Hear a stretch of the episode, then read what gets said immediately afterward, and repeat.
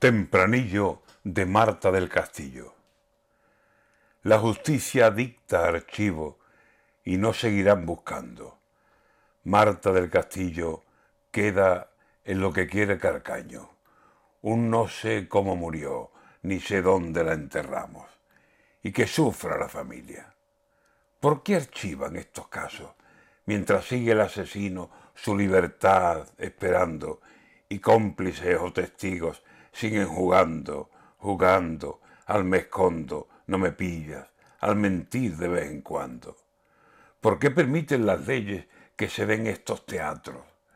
Tendría que ser, estará en dura prisión los años que tarde en aparecer Marta.